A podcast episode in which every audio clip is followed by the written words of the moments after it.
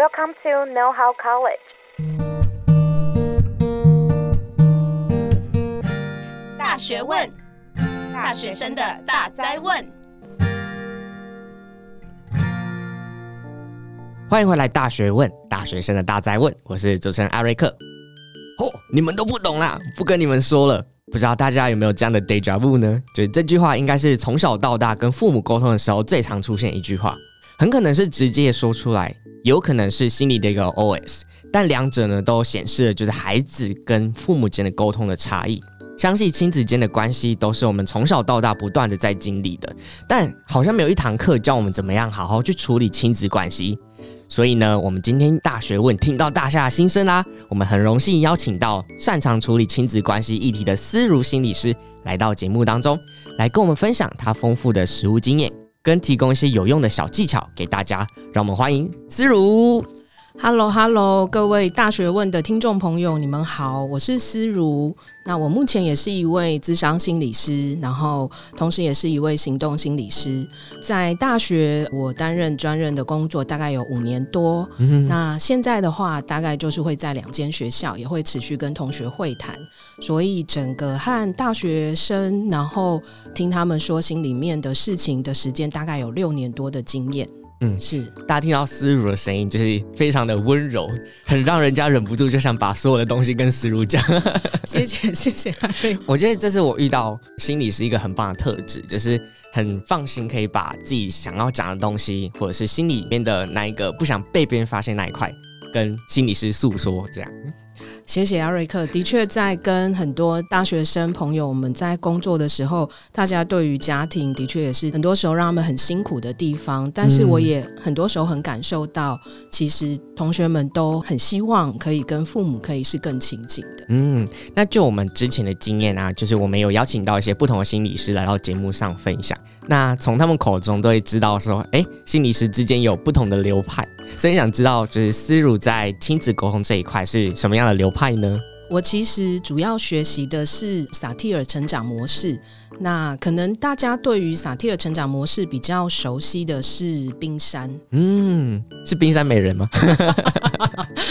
这个冰山美人我好像比较没有听过。哦，那是哪一个冰山呢？OK，那个萨提尔女士她是用冰山的隐喻，然后来比喻我们每个人的内在。所以当我们看到冰山的时候，我们其实看到上面露出来的一点点，其实是我们所看到的行为。那冰山它其实就是比喻我们每个人的内在，所以我们看到冰山的上面其实是我们的行为，但是水面下其实是我们有很多很丰富的资源，比如说我们的情绪、我们的想法、我们的期待、我们的渴望，那这些都会当一个外在事件冲击到我们的时候，我们怎么去感受到我是重要的？然后我是一个什么样的人，然后就会影响我怎么样回应，也就是我们看到的行为。那刚刚思如提到嘛，就是萨提模式是你在做亲子沟通的其中一个最主要的方向。很想知道说，为什么亲子沟通啊，对一个大学生来说，或者是他为什么一直是我们生命当中的一项课题呢？我觉得这是一个很好的一个问题哈。假设我先从两位学者，就是 Checkering and Risers 这两位心理学家，他们所提到，就是大学生他们在大学阶段有很重要一个发展任务，主要就是也能够去探索自己、认识自己，因为很重要是能够在这个过程里面达到对自己的认同，所以主要会有三个部分，然后让大学生可以从这三个部分达到这个方向。首先，第一个呢，就是能够去发展对自己的自我能力，像是你要去了解你自己的兴趣啊，然后你去做你喜爱的事情，然后你真的实际去做的过程里面，找到你擅长的事物，然后这个过程让你可以更肯定，也知道，诶，我可以做什么，而且我可以做得不错。嗯，那第二项呢？第二项的部分的话，也就会是对于我自己的情绪的管理，嗯，也就是在我尝试的过程里面，可能我会遇到一些的困难，但是我愿意接受这个困难挑战，然后让我自己可以持续去做。而面对我有挫折而引发我的情绪的时候，我愿意去理解，诶，我发生了什么，然后接纳我的情绪，然后对我自己可以有一个更正向的态度。那第三个部分的话，就会是在关系当中能够更建立自主性，但是也同时能够拥有人际上面的支持。像是也许我们在小的时候，我们会比较仰赖，就是诶父母师长对我们的肯定。那到大学阶段的话，我觉得我们就把这个比例开始更多的能够放在我们自己身上，在更多时候，我是可以更透过我自己来肯定我自己，但并不是说我完全不需要父母，而是那个比例能够更多的放回自己的上面。那同时在这个过程里面呢，我也更能够按照我自己的。想法对我自己的相信，然后我可以去决定，然后去处理一些事情，决定一些我要尝试的事物，然后也跟其他人的互动上面，然后愿意更能够去相信别人，接受别人的帮助，我也愿意去帮忙别人。嗯，所以我觉得在那个关系上面，更像就是以前我可能更需要仰赖别人给我支持，给我鼓励，但我现在我自己从我的内在，我可以有更多的支持鼓励出来之外，我也可以给别人，所以更朝向成人的一种相互支持跟信赖。思如刚刚提到这三个最主要的大学生发展的任务，其实我觉得我很有深刻的体会到，我经历过这样的阶段。一开始进到大一的时候嘛，一定要去知道说自己想要做什么事情，然后去多方的探索。那同时呢，也会去慢慢的照顾到自己的心理状态。你会去意识到说，哎，现在自己是很有压力的，因为要考期末考，或者是现在因为。刚分手，所以现在心里很很难过，对，就是很想要再找下一个伴之类的。嗯、那也发现到自己其实慢慢的可以变成独立的个体，就是而不是说你只要依赖着哎跟朋友的相处啊，或者是去跟家人的相处。嗯、那我觉得哎，这真的是我在大学当中有深刻发展的一个任务啦。所以。延续我刚刚上面提到这个部分呢、就是大学生从这三个面向来发展自己，那也会让大学生有可能下面三个的特性。首先，第一个就是呃自主性，也就是大学生会很想要成为自己，但是在自我规划跟负责的能力，的确就是还在学习当中。那第二个呢，就是成就感。那大学生会很渴望，就是我可以有成就感，我知道我可以做得好，被肯定，但是也还在建立自己的标准，然后有些时候可能也会用外在的标准来看自己，也就是在这个过程当中，嗯、呃，来回。那最后一个呢，是认同感，也就是很希望我可以被接纳、被尊重，所以不自觉的会展现出诶我的部分，然后可能有的时候会比较少，然后去尊重或者是听到别人的声音，然后这是这三个大学生可能在发展阶段当中会呈现的三种特性，所以我想要呃也延续这个特性是。当大学生在逐渐朝向自我发展的过程里面，那为什么家庭议题会很重要？是假设 Eric 可以听到的话，其实我们就是一个来回的一个过程。嗯，我正在建立我自己，嗯，但有些时候我可能会跑到，呃，我还是会需要透过外在来帮忙我自己。所以，假设今天这位大学同学他在人际关系的支持上面，他可能还在建立，然后。嗯，在学校人际支持如果没有那么足够的时候，他又很希望可以有一种安全感、被认同，那他就很容易就会很自然会回到家庭里面。嗯，所以这也是为什么在大学阶段里面，家庭议题还会是对大学生来说会是重要的，因为的确是在。朝向我建立我自己的过程里面，我也还是需要我的家庭的支持在，然后让我觉得不安全或害怕的时候，我可以回去，然后感受到，然后让我自己再出来，然后继续朝向我可以让我自己的自主性更慢慢的建立起来的一个来回过程。嗯，我觉得思如整理的超级棒，就是透过一些理论的。概念啊，然后来跟我们说，哎，大学生会遇到什么样的发展任务，跟我们大学生可能有怎么样的特性，所以总归来说，就是为什么大学生在亲子关系这一块还是很重要的。就讲到亲子关系的建立嘛，就是很想知道大家在跟爸妈沟通的时候，有没有什么样的小技巧，或者是有没有什么样的原则，我们可以先。把握住的，而不是说每次就是在跟家人，比如说进行一些对谈啊，或者是沟通的时候，都会产生一些不好的印象，或者是不好的结果。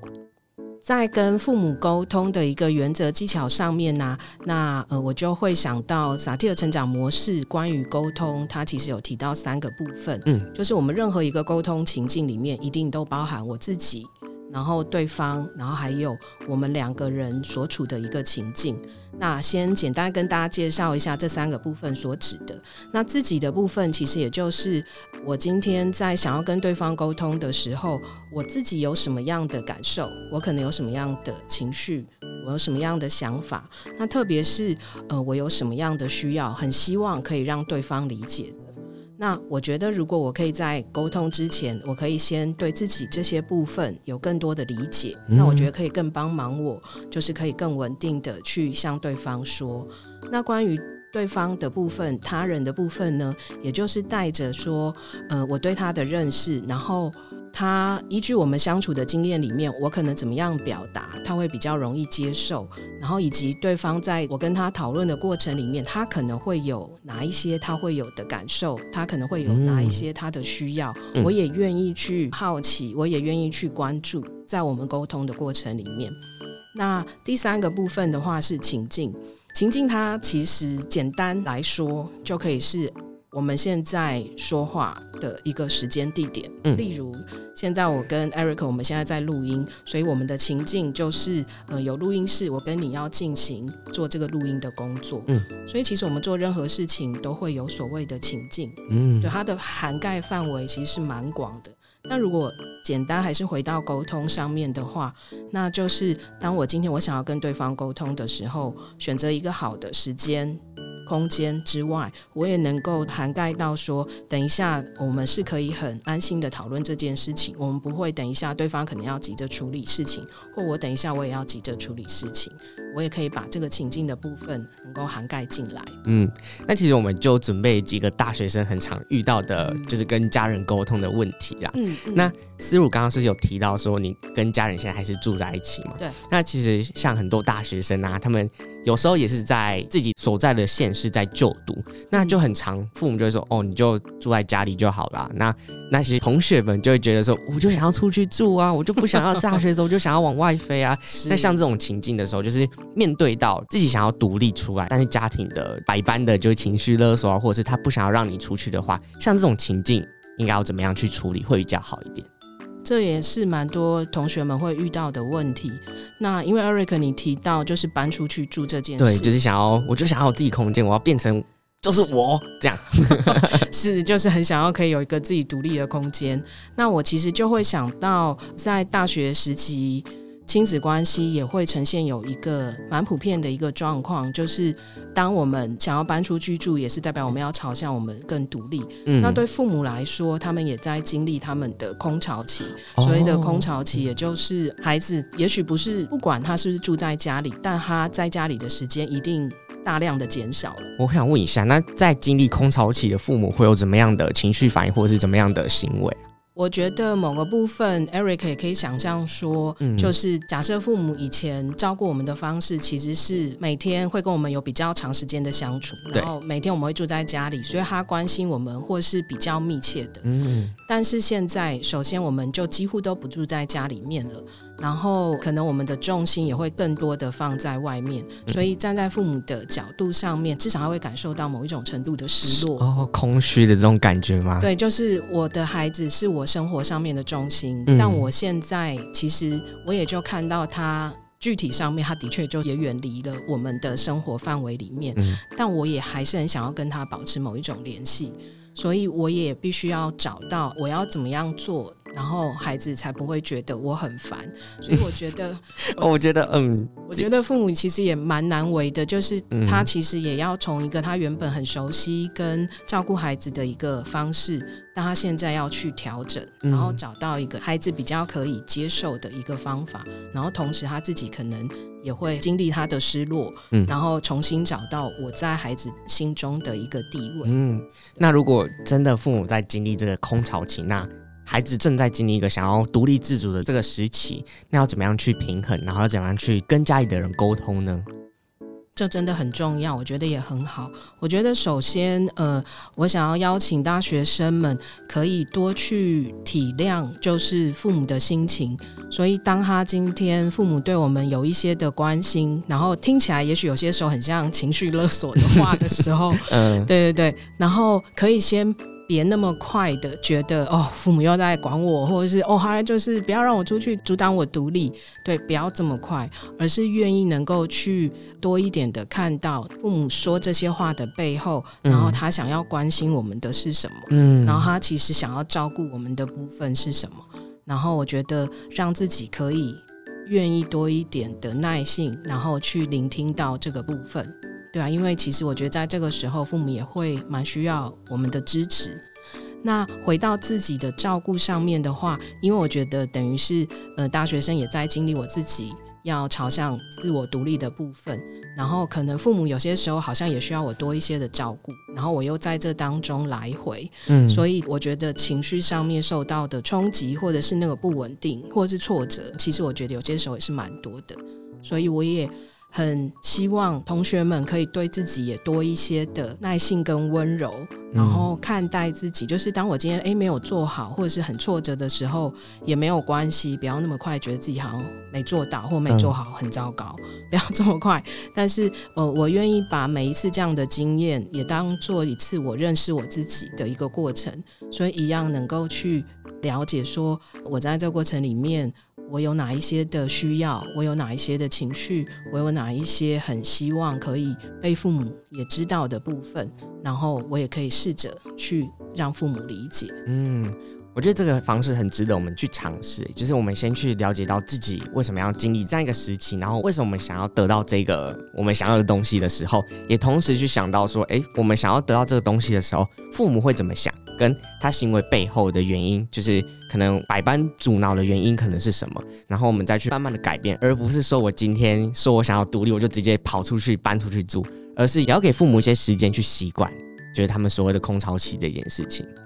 嗯，我很欣赏艾瑞克刚刚说的，就是我觉得很需要，就是理解我自己之外，我觉得光同学们如果愿意去了解父母的这些心情，其实我相信父母都会收得到。嗯、那我觉得对于之间的沟通。就不会那个张力很容易就会一直卡在那个张力，或那张力很快就出现。嗯，我觉得是很棒。那我们接下来就会进到第二大大学生常遇到的难题，就是所谓的代沟啦。我自己很常听到有些同学他们自己因为大学生开始慢慢的有一些金钱自主的观念了，对自己的金钱有自己的想法，但是对家人来说，他就会觉得说哦。嗯、你可能需要把这些钱赚到的钱把它存起来，就比较保障一点。但对于大学新鲜人来说，他们就想说，哦，我觉得存起来的话，它就是慢慢贬值啊，就是也没有变得比较好。我反而想要让他去做一些比较积极的投资，然后让他钱生钱。那面对这种价值观的碰撞啊，那我们要怎么样处理呢？我觉得刚刚 Eric 提到那个价值观的碰撞上面，然后其实我觉得在面对父母的理财方式跟我们不一样的时候，那我觉得一样先去认识父母想要传达给我们的价值观是什么。像你刚刚提到说，诶，放在银行里面啊，或者是呃，你就要能够持续的去储蓄，嗯，对，所以我觉得父母在金钱上面，他也许是想要让我们知道，你要可以很稳定。然后，嗯，持续的累积你的财富，不要随便乱花钱。嗯，但的确，我觉得现在大家其实对于理财投资已经是一个非常普遍的想法，甚至也会是一个蛮必备的能力。但是对父母来说，在他们的年代，理财还没有那么的普遍，嗯，然后跟那么的可以被大家所看重的时候，那我觉得你可以让父母知道说，爸妈希望我。其实可以用一个比较稳定的方式去管理我的金钱。那我现在虽然是用一个理财或投资的方式，然后再管理我的金钱，可是我是会如何照顾到我的理财上面是可以稳定的。然后是可以一些风险，我也有顾虑到，所以也让父母知道说，我虽然用一个投资的方式，用钱滚钱的方式，可是风险或者是稳定，我也有包含到。那也可以让父母去知道说，你是怎么样把这些他希望你可以照顾到的部分，也可以考量进来。嗯，还是要透过去跟父母沟通，然后了解到对方的想法，然后去了解说，哎，他们真正在乎的点是什么。然后我们去多做一些资料的收集，来让我们的家人不要那么的担心，因为他们一开始的阻挠可能也只是一个担心你可能钱不见啊，就是会变少的这些担心。那如果你可以再做更多的功课，就是让父母知道的话，那他们也许也会慢慢的接受。嗯，那如果像一些时事议题的这种代沟呢？在时事议题上面的代沟的话，我自己的部分的话，可能还是请同学可以先，嗯、呃，你可以知道你自己在这件事情上面你会有你的想法。那你今天你会很想要跟父母沟通，或是你期待他们可以理解你的是什么？也许是你很希望他们可以跟你有一样的想法，让你可以更觉得，哎，我被支持到，我被肯定到。假设这是你的期待的话，嗯、但是如果父母在这个实事议题上面，如果真的跟你是就是很不一样的时候，但你又很想要那个支持，那可不可以将你想要的支持先放在你其他的周围的人身上，例如你的同才，或者是跟这个实事议题跟你有比较相似概念的一群人，嗯、你可以从他们身上获得支持。但回来面对父母的话，我觉得可能也先需要让你自己可以去好奇。就是知道说，哎、欸，他跟我的意见想法不一样，但为什么他会这么的看重这些事情？举一个简单的例子好了，像我今天一直出卖我妈妈，妈妈不会听，妈妈不会听，还是你要拿给他听一下。OK OK，嗯、他都还蛮支持我做的事情。比、哦、如说，像我跟我妈妈，我们两个人在政党上面其实就很不一样。嗯、对，那我觉得，假设今天我一直很坚持在跟他说，你就是太狭隘啊，你眼光就是为什么不能够多去理解不同的政党？哦、我觉得我假设我今天一直在要求他，或者希望他可以去理解，虽然我觉得这件事情也很重要。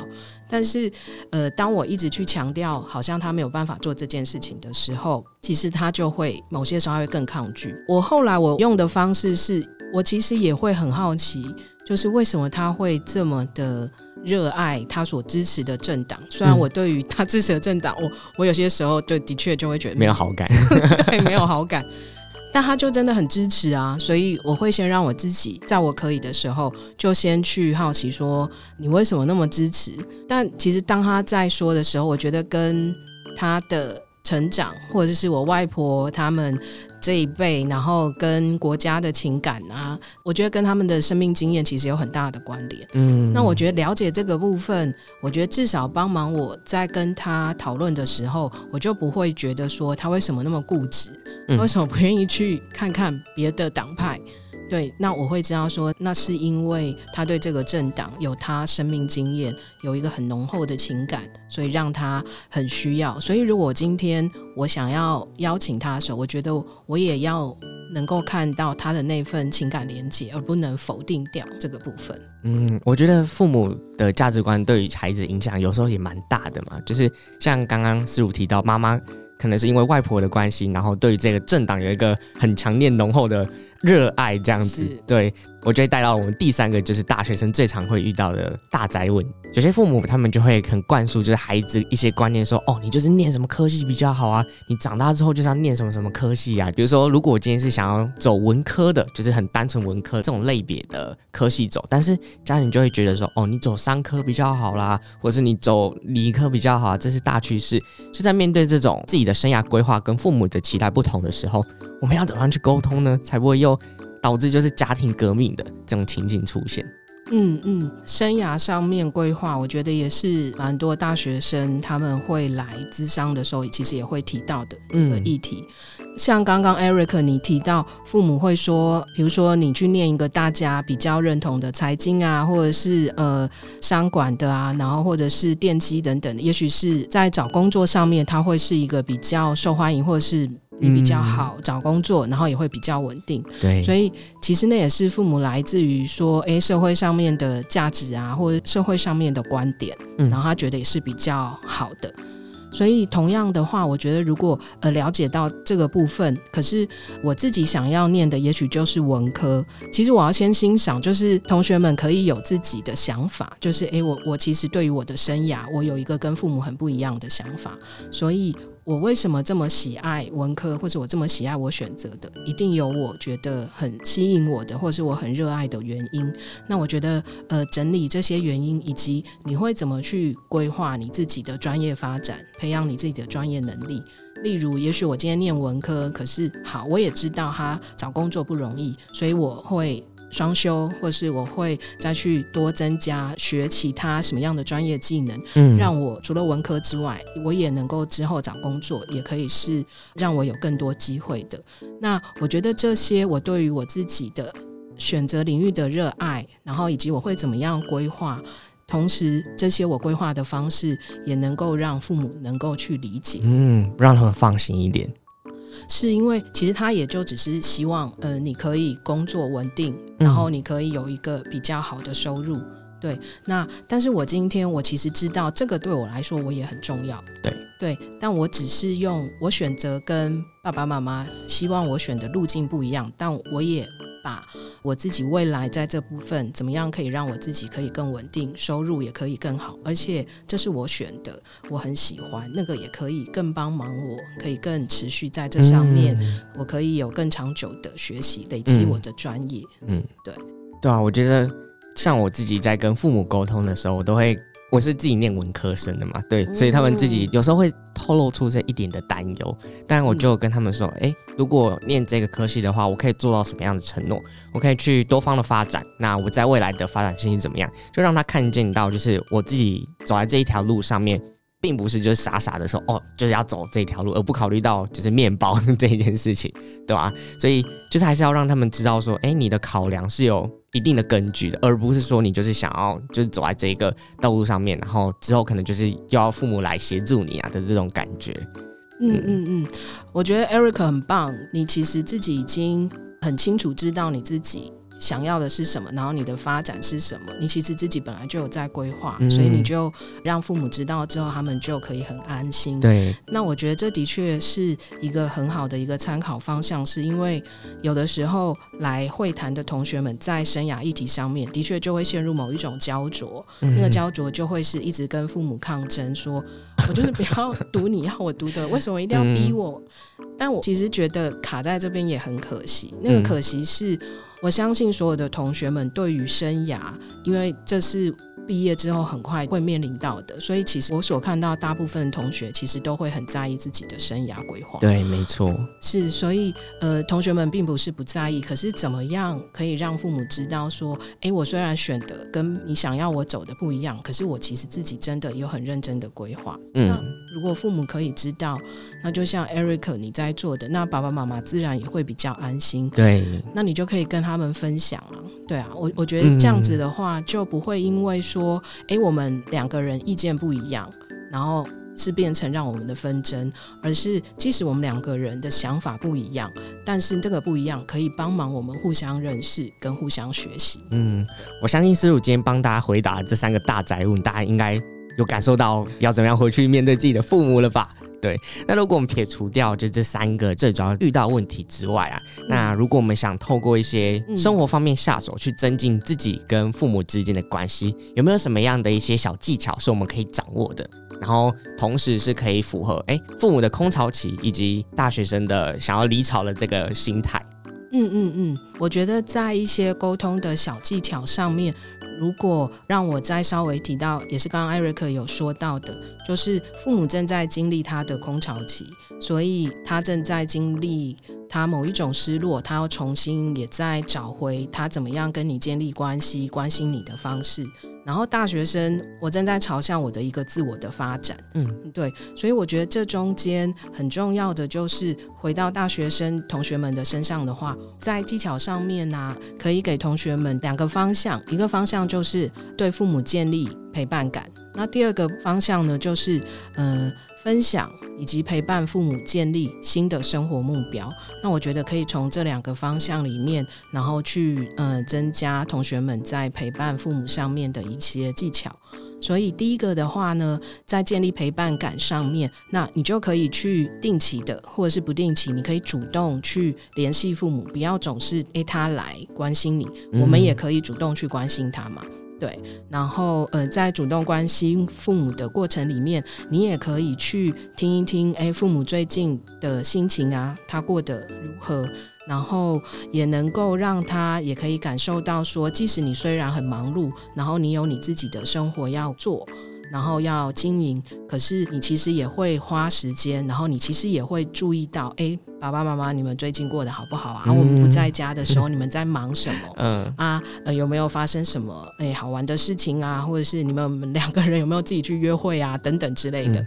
对，那还有另外的话，在建立新的生活目标上面的话，我觉得也可以鼓励，然后或者是陪伴父母说，他有没有一些他想要去做的事情，然后以前可能为了照顾我们，他没有机会去做的，那现在有更多时间啦，那还可以去安排他想要做的事情，然后也可以。听他说，然后或者是也你也可以分享你自己的生活，然后让你们都可以呃带着你们现在生活当中的一些经验，然后可以彼此互相分享。嗯、对，我觉得这个是蛮鼓励大家可以去尝试看看的。嗯，我可以跟大家分享一个小故事，就是请说，因为我自己也是离乡背景嘛，就是我不是我不是住在家里，那我之前就回去的时候问我妈说，哎，那你最近都在干嘛？然后突然就是说，哎，我最近在打鼓。就是他，他我妈跟我说，他最近在打鼓，他说哦，好酷哦，好酷哦，就是因为在以前我都不知道，哎、欸，我妈会就是我喜欢打鼓这件事情，然后他就默默去报名一个就是太鼓班这样子，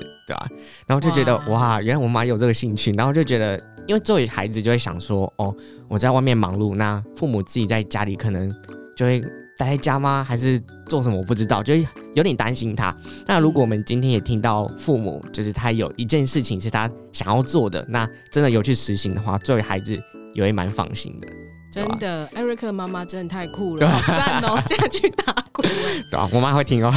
哦，对，妈妈很棒。嗯，那我觉得今天是我觉得很逻辑性的跟大家整理说，哎，我们面对到一些亲子的大灾问的时候，我们可以怎样去跟他们沟通？第一个，我们遇到是关于独立自主这件事情。那我们今天想要出去，那父母不愿意的时候可以怎么办？那第二个呢，是关于代沟啦，就是父母之间的价值观可能跟孩子不一样，那我们要怎么样去跟他们适时的沟通？然后去找到我们之间的平衡点。那如果真的没办法那从父母这边得到支持也没关系，我们自己也要知道说，哎，我们可以去向外找到哪些人群是可以支持自己观点，让自己不会那么的孤单。那最后呢，我们也提到一个大灾问是关于生涯的选择。那我们期望的道路跟父母的想望不一样的时候，我们可以怎样去让他们了解？在节目的最尾声呢，思如也跟我们分享了几个小技巧，是可以协助我们面对父母的空巢期，然后自己的想要向外飞的这个心情之间达到一个平衡的一些技巧，就是多跟父母去联系啊，然后多跟他们分享一些生活的大小事。那想问一下，思如，如果之后学生想要找到你的话，可以去哪里找到你呢？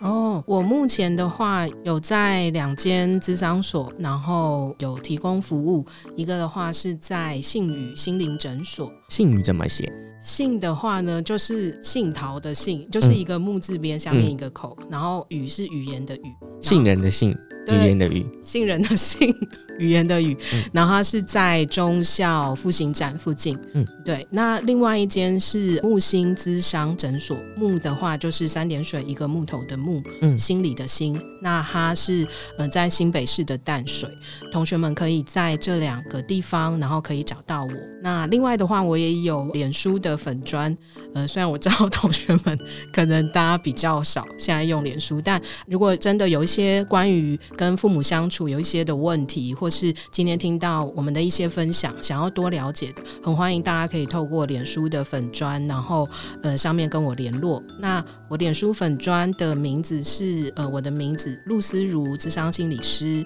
然后在关系中与自己温柔相遇。嗯，好，没问题。那我们会把相关的资讯放在资讯栏哦。我们今天很感谢思如来到现场，那我们大学问下次再见喽，拜拜，谢谢，谢谢，拜拜。如果你喜欢今天的节目内容，欢迎到大学问 IG 追踪支持我们，并在各大平台订阅我们的节目哦。我们下次见，拜拜。